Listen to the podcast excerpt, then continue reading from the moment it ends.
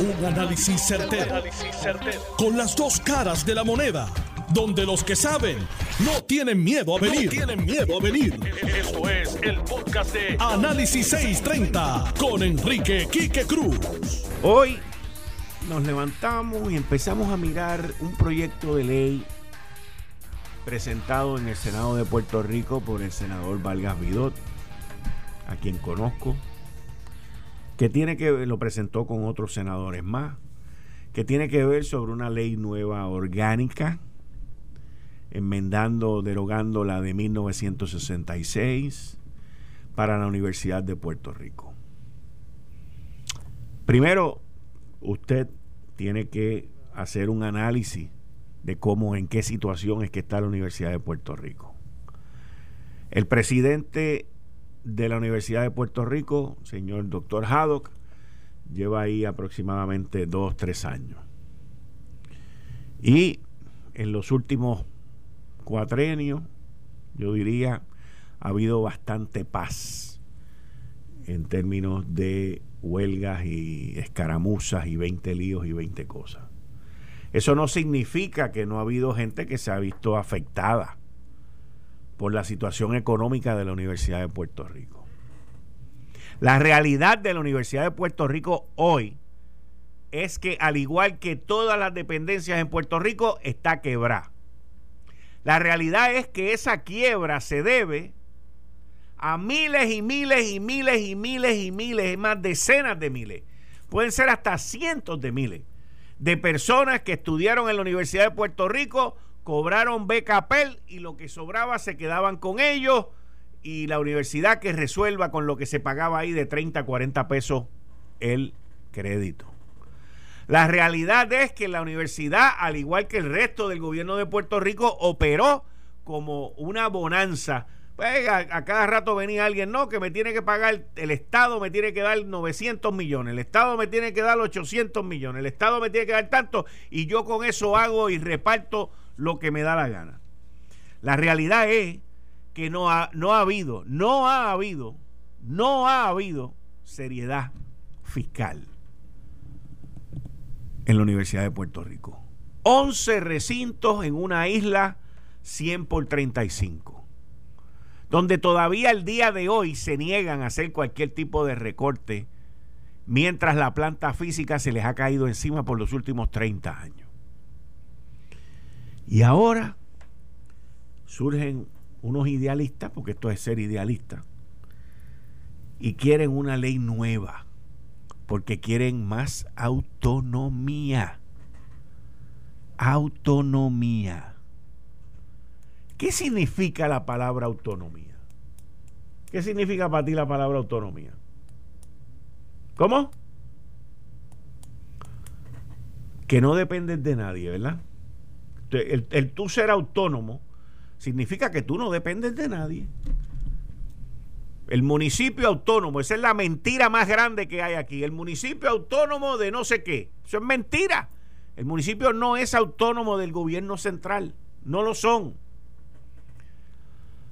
Hay municipios que son autónomos y viven del Estado o de asignaciones que le da la Cámara y el Senado les daba antes. Pero esa es la palabra, autonomía. Y esa es la palabra que busca este proyecto, que lo definen de esta manera los que buscan el apoyo de este proyecto. Dice, y cito, de aprobarse, esta sería una nueva ley universitaria, una, nueva ley para la Universidad de Puerto Rico, atemperada a los tiempos. Atemperada a los tiempos, ese es, ese es el otro concepto, que nos tenemos que atemperar a los tiempos. ¿A cuáles tiempos? ¿A cuáles tiempos es a los que nos tenemos que atemperar? De vivir en una isla que está quebrada, a eso es a lo que nos tenemos que atemperar. Pero ¿a qué tiempo se refiere esto? ¿A qué tiempo es que nos tenemos que atemperar? ¿A los tiempos de dejar de estar pidiendo dinero? ¿A los tiempos de ser dependientes? ¿A los tiempos? ¿A cuáles tiempos? Vuelvo y repito, de aprobarse, esta sería una nueva ley para la Universidad de Puerto Rico atemperada a los tiempos la dotaría de una mayor autonomía y fortalecida en su capacidad para impulsar con sostenibilidad, sostenibilidad el desarrollo humano, socioeconómico y cultural que tanto necesita nuestro Puerto Rico. O sea que Puerto Rico, para echar para adelante, necesita desarrollo humano, socioeconómico y cultural. Ajá, ok. Ok. Ok. Entonces, ¿cómo vamos a pagar todo eso? ¿Sí? Porque lo, si tú eres autónomo, ¿con qué billete vamos a pagar eso? ¿Con los billetes de la autonomía?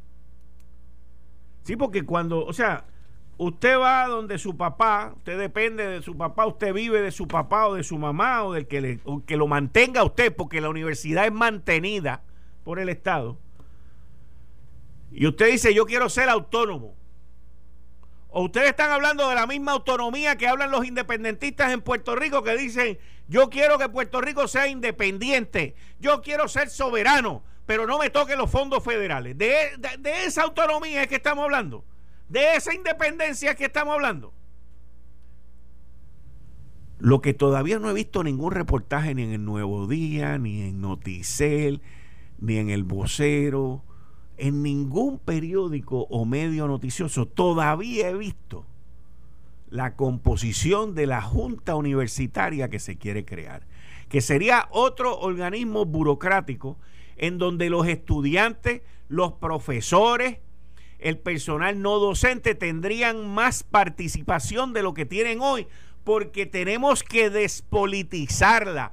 No podemos permitir que ningún gobernante esté nombrando gente a la Junta de Gobierno de la Universidad de Puerto Rico, pero yo lo voy a resolver nombrando estudiantes, nombrando maestros, nombrando personal no docente y de las uniones y los sindicatos también. Vamos a nombrar aquí a todo el mundo. ¿En serio que esa es la solución? En serio. ¿Quién se cree ese cuento? Ahí salió, salieron varios rectores.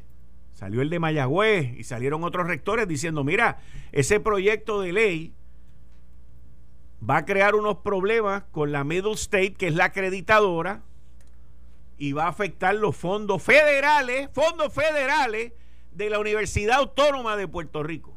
Porque vamos a cambiarle el nombre de una vez, vamos a ponerle Universidad Autónoma de Puerto Rico. Aquí lo que se busca es el control. Aquí lo que se busca es cambiar lo establecido. Que quede claro, lo que está no está bien. La Universidad de Puerto Rico, no todos sus recintos, todavía hay varios que han mantenido su, su autonomía educativa, que es la que a mí me interesa. Todavía hay muchos, muchos recintos que han mantenido el que sus estudiantes cuando se gradúen sean estudiantes de excelencia, como lo son los del recinto de ciencias médicas, como lo son los del recinto universitario de Mayagüez y otros recintos que hayan por ahí, quizás uno o dos más. Pero aparte de esta gente querer tomar control y decir que lo van a hacer mejor, Explíquenme cómo va a ser esa autonomía. ¿Cómo va a ser esa educación? ¿Cómo va a ser ese modelo educativo? ¿Cómo van a ser esos currículos? ¿Cómo vamos a llevar a la Universidad de Puerto Rico, no al siglo XXI, al siglo XXII, a trabajar con la pandemia? ¿Cómo vamos a mejorar la planta física? ¿Cómo vamos a echar esa universidad que se convierta, por lo menos el recinto de Río Piedra, en lo que fue hace 20 años? 30 años atrás. ¿Cómo? Porque hoy no lo es. No es ni un vestigio de lo que fue antes. Que quede claro, yo no estoy diciendo que lo que está hoy está bien, pero lo que están proponiendo aquí va a estar peor. Porque es que no dice cómo. O sea, la gente se hace estas pajas mentales de que vamos a hacer esto, entonces consiguen unos senadores que se lo, se lo escriben y lo ponen y, lo que están haciendo es llevando a que el gobernador Pedro Pierluisi, que ha sido el primero desde Alejandro García Padilla que ha dicho no me toquen más a la Universidad de Puerto Rico. El último que dijo eso fue Alejandro. Y ahora el primero que lo dice ahora es Pedro Pierluisi, que fue donde la Junta y dijo, no me toquen más los recortes, voy a pedir más chavos para mi presupuesto porque ya está bueno de estar recortando. Pero ahora vienen y le meten esta autonomía. Si yo fuera la Junta de Supervisión Fiscal, ¿qué yo haría? No, hay que seguir con los recortes, brother, porque a estos tipos no se les puede dar break. No se les puede dar break. Ah, entonces si Pedro Pierluisi veta ese modelo de universidad, que ha fracasado en Latinoamérica, que estemos claros. Ese modelo, ese modelo lo están tratando de meter aquí por ojo, nariz y boca de, por décadas. Ese es el modelo latinoamericano, el modelo fracasado. Averígüese usted las familias que pueden y las que no pueden ¿A dónde es que estudian? No estudian en Latinoamérica, se van para Estados Unidos. ¿Dónde estudian los chinos? En Estados Unidos. ¿Dónde estudian los hindú? En Estados Unidos. ¿Dónde estudian los que quieren la mejor educación del mundo? En los Estados Unidos. Nosotros queremos ya terminar de matarla. Sin inglés también. Aquí, aquí en, aquí en Puerto Rico están ocurriendo una serie de, de fuerzas y de energía que porque unas microminorías se llevaron dos escaños aquí, tres escaños allá, y, uno sigue peleando por la alcaldía de San Juan, y unos jueces del apelativo popular le siguen dando break, eh, se creen que, que tienen el derecho al control. Y, y, y piensan que lo pueden hacer mejor. Y yo no estoy dudando que lo puedan hacer mejor, pero díganme cómo es mejor. Díganme cómo es mejor. Yo personalmente no creo en la participación estudiantil, en lo que tenga que ver con correr la universidad. No solamente la de Puerto Rico, ninguna universidad. Yo no creo en eso. El estudiante va al salón. Tampoco creo en los maestros o los catedráticos. Los catedráticos son contratados para que den una función. Eso es así de sencillo. Y aquí quieren meter un modelo socialistoide, latinoamericoide, que hemos visto que ha fracasado. Entonces ahora nosotros somos los noveles. Yo sé que esto no va para ningún lado, by the way. Pero hablo del tema porque esto no solamente está ocurriendo en la Universidad de Puerto Rico y el intento de la autonomía y de la despolitización no es solamente en la Universidad de Puerto Rico. Lo mismo están diciendo del Departamento de Educación, lo mismo van a decir del otro. Por eso fue que comencé con el titular diciéndoles a ustedes, la autonomía es el nuevo tema, la nueva palabrita linda, y la despolitización es la nueva palabrita linda. Políticos hablando de despolitizar. sí, sí, porque todos aquellos que dicen no ser políticos y que han atacado el Departamento de Educación, a su secretaria, al subsecretario, al otro y al otro, hablan de despolitizar, es porque tienen un interés político. Es más, ese interés es peor, porque ese es un interés político contratista, político billetú, político dependitú. De eso es que estamos hablando. Y las cosas hay que decirlas por su nombre y como son. Y vamos a ver qué va a pasar con ese proyecto. Vamos a ver. Entiendo que está vetado ya. Porque aquí cada cual tiene que entender cuál es su rol. Y no me vengan con el cuento este de atemperarlo a los tiempos. El problema que tenemos en este tiempo es que cuál es el atemperamiento. ¿Cuál es? ¿Cuál es? ¿Cuál es el atemperamiento? ¿Cuál es? ¿Qué significa atemperarlo al momento? Que alguien me explique. Hoy, hoy me levanté bruto. Que alguien me explique qué es atemperar las cosas al tiempo. Estos son palabras, conceptos que utilizan para adentrarse en los sistemas y destruirlos. La Universidad de Puerto Rico necesita dinero para tener una mejor calidad en la educación. Y para que tenga más dinero necesita reasignar sus recursos y necesita atemperarse, sí, a la tecnología, no a la sociología ni sociología que quieran meter allí. Tan sencillo como eso. Esto es bien sencillo. Y si no, seguirán destruyendo nuestra juventud, seguirán destruyendo el futuro de Puerto Rico y el futuro económico de nuestra isla. El futuro económico de nuestra isla. ¿Por qué, ¿Por qué lo digo? ¿Y por qué eso no ocurre en el recinto de Mayagüez? ¿Y por qué eso no ocurre en el recinto de ciencias médicas? De ahí sale gente con ganas de trabajar, no sale gente con ganas de vaguear. De ahí sale gente con deseo de comerse el mundo, no con gente de comerse lo que les regalen y no salir de la casa para quedarse comiendo. De ahí sale gente que quiere echar para adelante, no para atrás. Y en una época, el recinto de Río Piedra fue así. Y en una época, cuando aquí lo que habían no eran recintos, sino que eran como unas universidades que no me acuerdo el nombre ahora, pero eran como que hasta aquí tú puedes hacer un grado asociado. El colegio de Bayamón, no me acuerdo, pero no eran recintos universitarios. Eran otra, eran otra cosa, pero menos de una universidad.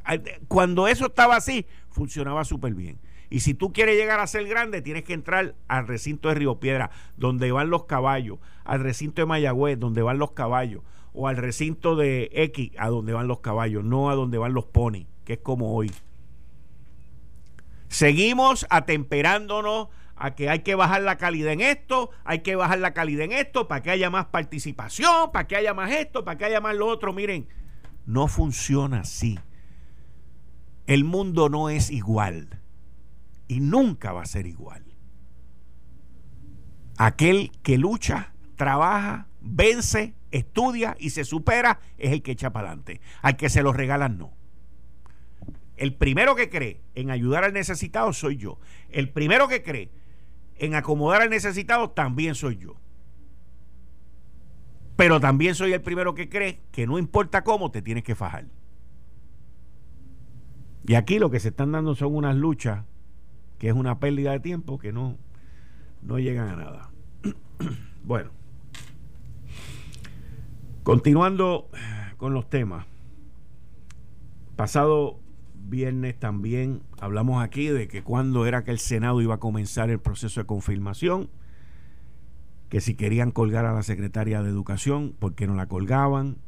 No la van a colgar hasta después del 3 de marzo, van a esperar al 3 de marzo o el 4 o el 5 para hacer lo que tienen que hacer. Ellos saben, la situación es una situación lamentable. En esa vista de interpelación nadie lució bien.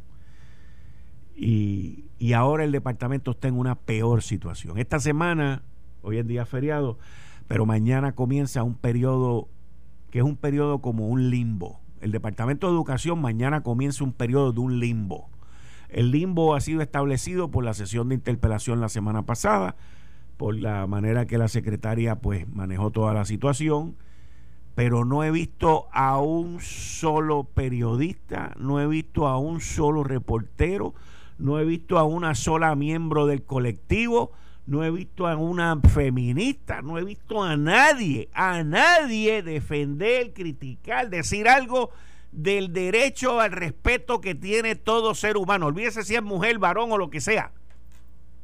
Eso no se ve, ni se verá.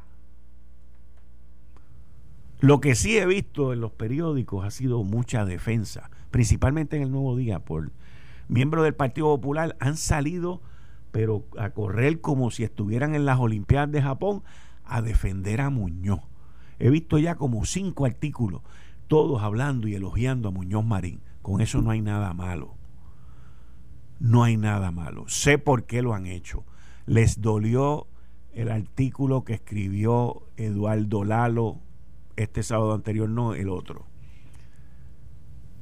Eduardo Lalo escribió un artículo en el periódico El Nuevo Día que cogió a Muñoz y lo destrozó, lo pulverizó. Y han salido como cuatro o cinco populares del rollo a escribir bien de Muñoz. Quiero que sepan algo. Lo que ustedes han escrito no ha tenido el impacto que lo que escribió Eduardo Lalo. Vamos a estar claros. Eso es lo primero.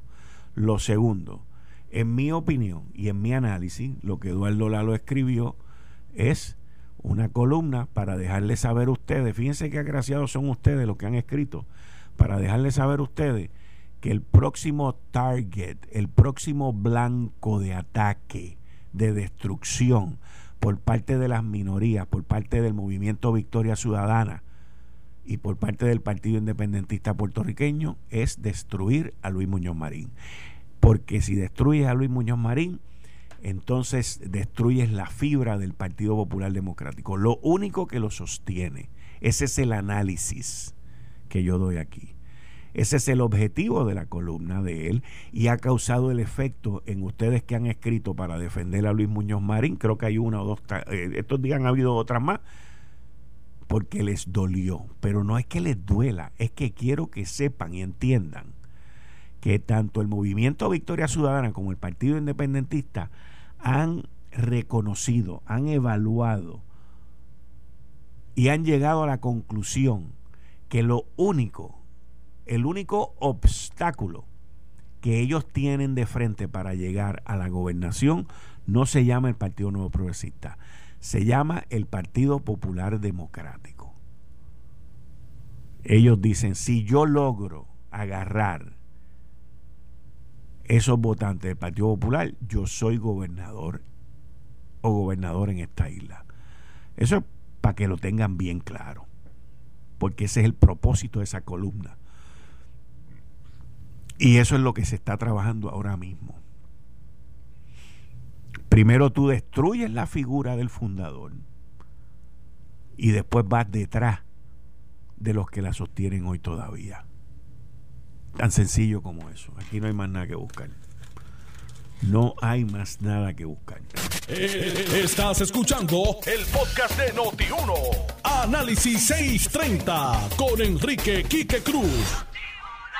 Pues esa en particular no, aunque escuché a un ex líder independentista analizarla con aprobación y en el día de hoy eh, eh, le escuché también en una emisora colega, en un programa de análisis, a ese ex senador y hoy veo la columna escrita por Ángel Collado Schwartz. Correcto. Eh, veo un patrón Correcto. Yo no creo en casualidades. Yo tampoco. Como se acerca la fecha del aniversario de Muñoz Marín, el día 18, pues sus adversarios históricos, lo consideran un traidor a la independencia, eh, han montado eh, una batería de bombardeo eh, contra la figura histórica de Muñoz Marín. Para desmerecerlo y menospreciarlo. Creo que entre esa faena, porque es una faena, y el endiosamiento eh, absoluto eh, de la figura, tiene que haber puntos intermedios de evaluación con perspectiva histórica, pero con justicia de un hombre que fue un gran líder, que fue un una figura gigantesca, reformista, eh, que impulsó grandes cambios en Puerto Rico, con más éxito en unas áreas que en otras, eh, pero que no debe ser desmerecido de esa manera solamente porque por razones ideológicas, por una eh, visión pues, determinista de que la nacionalidad cultural histórica puertorriqueña obliga a que seamos eh, una república, esa, esa visión eh, sobre el factor nacional, y, eso no es así, pues entonces la, la figura que estuvo dispuesto a, desde una perspectiva pragmática, eh, queriendo impulsar el desarrollo económico acelerado del país y el cambio social, rechazó, descartó la independencia que había sido el ideal de su juventud y de la mitad de su vida, ¿verdad? Eh, y optó por negociar con Estados Unidos las reformas políticas que pues que llevaron a la aprobación de, la ley del gobernador electivo, a, a, la, a la aprobación de la ley 600, a la constitución de Lela y bueno, y eso ese camino evolutivo que él creyó que nos había sacado eh, del colonialismo eh, y como fue afirmado por Estados Unidos ante las Naciones Unidas, pues realmente eh, generaciones después, ¿verdad? Vemos que no ha evolucionado eh, y ha recibido unos golpes, unos en el Tribunal Supremo, otros en el Congreso de los Estados Unidos, otros por el Departamento eh, de Justicia. Eh, y pero eso que fue una reforma valiosa, una reforma imperfecta, una reforma incompleta, inconclusa, pues no puede eh, utilizarse para entonces revisar la historia y cancelar todo mérito en la figura de Muñoz. Ahora Muñoz se va a convertir en el en el anticristo histórico de los independentistas y no me parece que eso sea justo. Así que eso es lo que tengo que decir sobre eh, la columna de Eduardo Lalo, que tendré eh, que leerla entonces en forma directa, eh, y los comentarios de líderes independentistas y la columna de hoy de o de ayer de Ángel Collado Schwartz, historiador y profesor de historia. Yo de la manera que lo veo también, como estaba explicando ahorita, es que distintos sectores ven que en el Partido Popular Democrático eh, hay 300 y pico mil votos que con un poquito más de la mitad de eso el Pipo Movimiento Victoria Ciudadana ganaba en la gobernación y, y tratan de desmerecer y de despreciar la figura de, Luis Muñoz Marín para ir entonces socavando. Yo lo veo como una agenda a tres años, by the way. Yo no lo veo eh, solamente por, por este momento que estamos viviendo. Por ahí, por ahí van mal. Eh, si, si esa fuera la estrategia, que yo no creo, ¿verdad? Porque esto es una cosa consistente, ese odio hacia Muñoz Marín de parte de figuras independentistas, ¿verdad?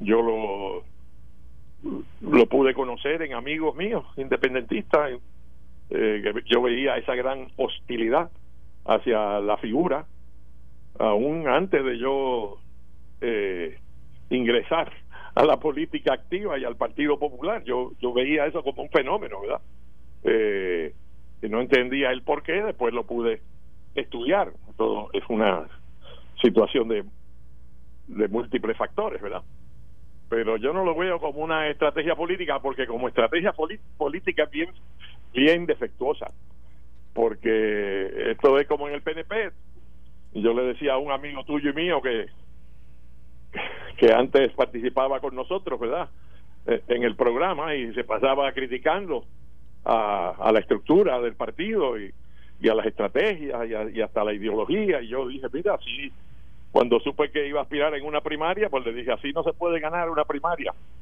porque uno no puede estar dentro de un movimiento, estar criticándolo continuamente, y a la misma vez aspirar a que a que los electores te den su favor, ¿verdad? Te den su respaldo.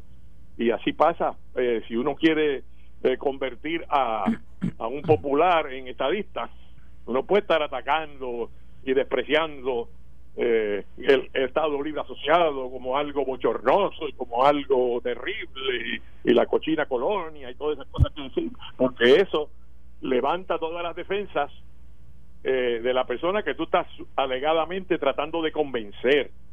Eh, me parece que otra sería la estrategia inteligente. si alguien quiere convencer un PNP, pues no se ponga a atacar a Luis Ferré eh, y a decir que era un mediocre o a decir que, que no servía, o que, tú sabes, ese tipo de cosas que yo he escuchado algunos, yo he tenido discusiones con PNP defendiendo yo a Ferré y, ellos criticándolo. Eh, pero entonces los que tratan de convencer a los estadistas a que no sean estadistas eh, también pierden la brújula. Así que como estrategia, eso que tú estás especulando no va a funcionar si el ataque a Muñoz es, la estrategia inicial. Eh, y me parece a mí que las últimas elecciones, eso que tú dices que con un poquito más eh, los partidos emergentes que, que en una en una eh, elección anómala, atípica, que esto no es patrón para hacer predicciones. yo estoy, oye, yo sé, pero yo no soy el que yo no soy el que pienso así. Yo entiendo que es fallido, pero te estoy diciendo. Bueno, pues yo, yo quiero ver a esos partidos repetir, repetir en una elección normal tú sabes, una elección normal donde el PNP no salga de una primaria terrible eh, y, y, donde los que respaldaron a la a la a la candidata que perdió las primarias, yo tengo serias dudas de si votaron por Pierluisi, porque eh, la diferencia entre el voto que sacó la estadidad y el voto que sacó Pierluisi, la diferencia entre el voto que sacó Jennifer González para comisionada residente y el voto que sacó Pierluisi es una diferencia importante. ¿Dónde están esos votos? ¿De dónde salieron? Yo, yo sé que hubo un por ciento, digamos, a lo mejor 8% calculaban las, las encuestas de personas del Partido Popular que votaron por Jennifer o que votaron por la estadidad, pero eso no explica ese diferencial tan brutal. O sea que ahí tiene que haber PNP que no votaron por Pierluisi y que sí votaron por Jennifer y votaron por la estadidad. Esa es una de las cosas anormales en esta elección. Eh, y si eso se reflejó en la papeleta legislativa, también puede haber influido en el resultado eh, de, que el PNP perdiese el, Senado y la Cámara, aún ganando Pierluisi la gobernación y Jennifer la comisaría. O sea, esta es una elección anormal para el Partido Popular, luego de una primaria encarnizada eh, de tres candidatos, pues yo tengo mis dudas también, cómo votaron esos populares que se quedaron descontentos. Así que ambos partidos políticos principales que están institucionalizados, no son ave de paso esos dos partidos, son eh, partidos que están muy arraigados eh, en la conciencia del pueblo, cada cual con el suyo, ¿verdad? Van a recuperar fuerza de aquí a las próximas elecciones. Y que para esos otros partidos que capitalizaron sobre esa crisis de liderato, problemas de primaria o de unidad, eh, que no cuenten como que tienen esos votos achocados, porque en, el momento del coraje, pues alguien que ha estado siempre en un partido puede puede votar por por una alternativa distinta, una alternativa diferente, hasta para negarle el voto a los que dominan su movimiento con el que se identifica. Y esas no son razones eh, eh, perdurables. O sea, esas razones no van a estar ahí en el 2020, Quique. Que yo, eso de, conseguir votos para que estos partidos pequeños se conviertan en mayoría. Eso no va a ocurrir. Aquí el sistema bipartidista está muy bien de salud. Muy bien, gracias. Pero, digo, yo entiendo que está muy bien de salud, yo entiendo que está muy bien fuerte, muy fuerte, pero hay otros. Más importante me parece, eh, me parece el crecimiento del PIB a través de la campaña innovadora y la figura refrescante e impactante de mi amigo Juan Dalmau. Ese es más importante, porque ese no es un movimiento negativo como la campaña que montó Victoria Ciudadana y que tuvo efecto y que eh, desangró el respaldo al Partido Popular, indudablemente. Eh, y en San Juan lo ves retratado, ¿verdad? La candidatura de Natal, un ex representante popular. Eh, indudablemente se nutrió del voto popular en San Juan. ¿Lo va a conservar ese candidato o la candidata a la gobernación si es que repite o el partido como institución? Eso no está claro. Eso no está claro. Por eso digo que esa elección no sirve para hacer predicciones para el futuro. Aquí los dos partidos principales tienen que evaluar el resultado de la emigración. Uno, antes se hacían censos, ahora es más difícil, pero hay que saber quién se fue y quién se quedó. ¿Dónde están esos votos? ¿Dónde está ese déficit de votos que, esperaban y no sacaron? Los dos partidos, los dos partidos.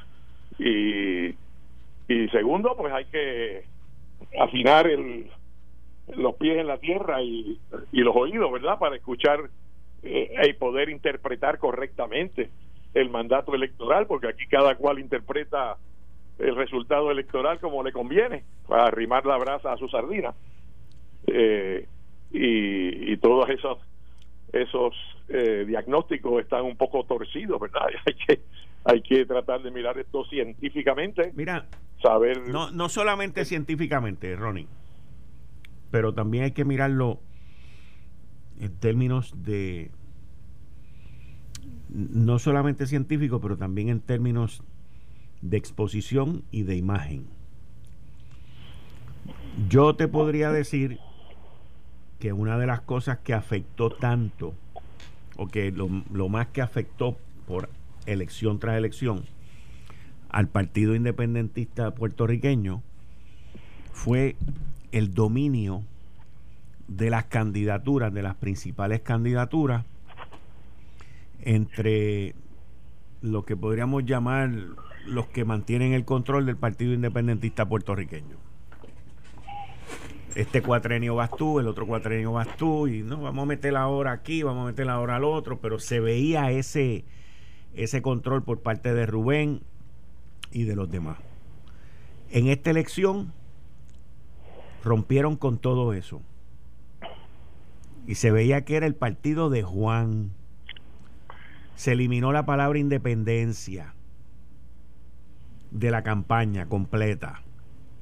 Se habló de administrar, se habló de mejorar y se vino con un mensaje mucho más fresco que llegó a un grupo de personas que quizás muchos de ellos tampoco creen en la independencia, pero creen en la persona que estaba dando el mensaje. Y bueno, yo conozco muy bien a Juan Dalmau. Yo, espérate, y de la noche a la mañana, el partido de haber sacado 34 mil votos, sacó casi cinco veces eso, un crecimiento de casi un 500%. Eso me parece que también hay que analizarlo con cuidado, ¿verdad? Sí. Porque, y, una cosa es el crecimiento del partido y otra cosa es el crecimiento del candidato del partido. Correcto. O sea, Dalmau atrajo, además de el voto adicional que logró para el partido, atrajo un voto para él que no era independentista, como tú dices bien, pues él su mensaje lo afinó. Eh, para que eh, la gente no pensara, porque nunca negó ser independentista y que aspiraba a la independencia, ¿verdad? Pero no fue un tema. Eh, sí, pero los, legisladores independentistas salen electos por voto directo y la gente sabe que están luchando por la independencia y luchando en contra de la estadidad y la estadidad gana la consulta plebiscitaria, pero ellos salen electos muy bien. O sea, hay, hay que afinar mucho esto eh, para, para saber de qué manera se nutre ese voto total, eh, si es también un voto de rechazo a las otras alternativas, si hay, hay algún voto que llegó de rebote, por decirlo así, por carambola, si se va a mantener ahí, o si eso fue one shot deal. En estas elecciones sí, pero en otras no. Vamos a ver. Porque es un voto libre, ¿verdad?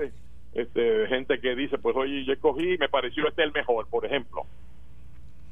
Si le pareció el mejor sobre Pierluisi y Charlie eh, y no le gustaba Lúgaro, pues termina votando por Juan Dalmao. Eso fue otra, eso fue otra otra situación que trajo estas últimas elecciones. Se suponía que Lúgaro se comiera a todo el mundo y que sacara el doble de los votos o por lo menos un crecimiento de un 20, un 30% y no pasó, se quedó flat. Claro, que sacó una cantidad importante de votos. No, no, no, no, no estamos, no estamos eh, reconocida la cantidad importante, pero no hubo crecimiento. bueno, pues, pues entonces tú tienes que jugar si, si ese, si llegó a su tope, porque, porque lo repite, ¿verdad? Es lo que tú estás diciendo. Sí repite su actuación como candidata independiente al ser candidata de una estructura. Pero es más importante que con esa, lo que parecía una locura cuando postularon dos candidatos a la Cámara y dos candidatos por acumulación al Senado, logran elegirlos en forma directa. Y los dos partidos principales no hicieron los ajustes que tenían que hacer en una nueva situación lo que había que hacer, a pesar de que la psicología política dice, no, no, no hagas eso porque eso va a admitir este, que, que tiene problemas para ganar la mayoría. Pero si el, si el Partido Popular hubiera postulado cuatro por acumulación, elige los cuatro. Si hubiera postulado cinco, a lo mejor se le cuelga uno, pero se le colgaron cuatro y eligió dos, tanto en la Cámara como en el Senado. O sea, hay una nueva situación que requiere de nuevos análisis y, y, nuevas estrategias, ¿verdad? Te pregunto, eh, tú fuiste legislador en la Cámara de Representantes. 20 años. 20 años. ¿Eso incluye en los cuatro años que estuviste como presidente? Ocho años como presidente, los últimos ocho años. Los últimos ocho años, o sea que estuviste 12 como legislador y ocho como presidente. En eso tuve los primeros cuatro como legislador de mayoría, tuve los segundos cuatro como, como legislador de minoría y portavoz alterno, estuve los terceros cuatro cuando regalé la presidencia de la Cámara y fui portavoz de la mayoría y escogí quién iba a ser vicepresidente y quién iba a ser portavoz y nombré los presidentes de las comisiones legislativas a cambio de ceder la presidencia que había ganado por ventaja amplia en el caucus popular, pero eso es parte de la historia. Y los últimos ocho años fui presidente. Y en esos 20 años que tú fuiste legisladora, ¿cuántas personas del gabinete tú interpelaste? Bueno, yo te diría que eso eh, hay que entender esto como un mecanismo extraordinario. No, no, yo sé, yo sé. Tú quieres saber si yo, como presidente de la Cámara, aprobé o u ordené una interpelación. Sí, ajá. Esa es una de las preguntas, es una de las preguntas. Bueno, mi tengo que verificar, ¿verdad? Con mis consultores, eh, pero en mi memoria eh, nunca se llevó a cabo una interpelación. Por eso te iba a decir que este es un mecanismo extraordinario, que es más típico de otros momentos que no son este. No es el inicio de un eh, cuatrienio. Eh, y tengo que reconocer que una de las cosas que, que puede eh, influir en eso es que haya un partido distinto en la mayoría legislativa que lo que hay en el en la gobernación. Así que para mí pues lo digo con respeto, creo que había otras alternativas que no fueran la interpelación, pero donde manda capitán no manda marinero. La mayoría decidió hacer la interpelación a la secretaria de Educación y al secretario de Salud. Eh, bueno, y ahora pues veremos las consecuencias de eso, ¿verdad? ¿Cómo tú, cuál es tu opinión? Tatito Hernández le envió una carta a la Junta de Gobierno del Partido Popular de que él entendía que el partido debe de asumir una postura si iba a apoyar el proyecto impulsado por Nidia Velázquez y Alexandra Ocasio en el Congreso eh, que nos llevaría a nosotros hacia una asamblea constituyente. Y él dentro... Una asamblea constitucional de estatus que vincule al Congreso. Correcto. Yo no creo que ese proyecto se va a aprobar en el Senado de los Estados Unidos. Lo adelanto porque es un prejuicio analítico. Okay. Eh, pero el pero el planteamiento que hace el presidente de la Cámara es un planteamiento sólido, ¿verdad? Eh, yo sé que el próximo presidente del partido, José Luis Dalmau, no quiso eh, contestar sobre eso, ¿verdad? Porque no quiere que su opinión adelantada, anticipada, influya sobre la libertad deliberativa de la Junta de Gobierno o del Consejo General, y me parece muy sabio y prudente de su parte. Eh, pero le plantea una situación interesante al Partido Popular porque el Partido Popular ha respaldado la Asamblea Constitucional de Estatus eh, en el pasado como un mecanismo eh, de adelantar el, el, el proceso eh, para enfrentarse al, problema del estatus, ¿verdad? O sea que si ahora lo proponen allá, eh, tienes que encontrar razones para hilar del fino, como decimos, para, para justificar por qué no lo respaldas ahora, ¿verdad? Eh, si tú lo respaldaste antes, aunque habiéndolo respaldado cuando llegaste al poder, pues no lo pusiste en práctica. eh, hay, hay mucha hay muchos golpes en ese seis chorreado, ¿verdad? Sí. Eh, yo creo que el asunto de la aprobación de las medidas derogando eh, las leyes que aprobó el PNP después de las elecciones y va a resultar bien controversial, que veremos cómo es el proceso en el Senado, eh, quizás el punto más débil de esa legislación, aparte de la contradicción que se, se derogó y, y se eliminó la comisión que existía, ya eso no existe, entonces ahora vas a elegir los cabilderos o shadow congressmen, como se le llama, sabiendo que eso no es una garantía de que va a adelantar la estadidad. Hace mil años que, que Washington DC tiene eso. Eh, y no, no va a ningún sitio, ¿verdad? Pero la gente le resulta difícil de tragar en una situación como la que vivimos, fiscal y económicamente, que se pague con fondos públicos los gastos de esos cabilderos.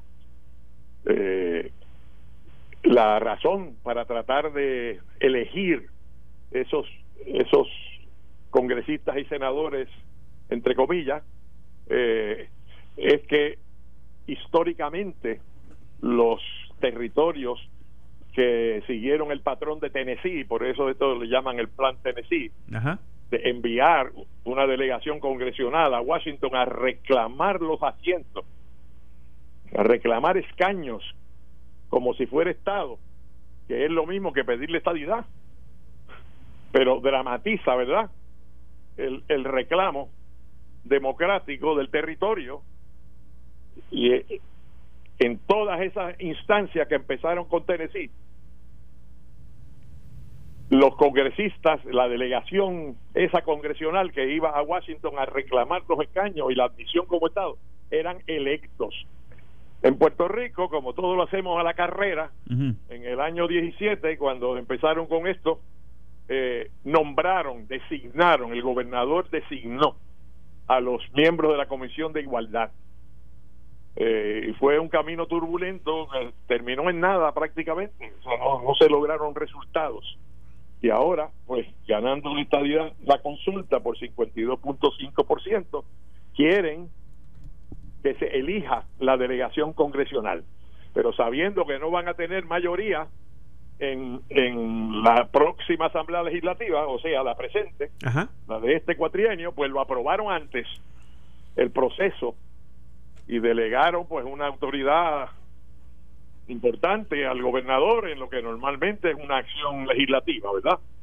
Eh, Vamos. Y eso conlleva que ahora el gobernador tenga que pedir fondos de los que están separados para atender las consecuencias de los desastres que ha vivido Puerto Rico, fondos de emergencia para que la Junta los reasigne.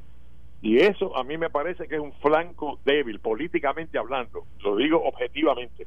Ok para el movimiento estadista y para el gobierno del PNP. Continuamos. a lo mejor en el Senado, en vez de derogar completamente las leyes, pues examinan otras alternativas. Vamos a ver. Para que el diálogo produzca un consenso.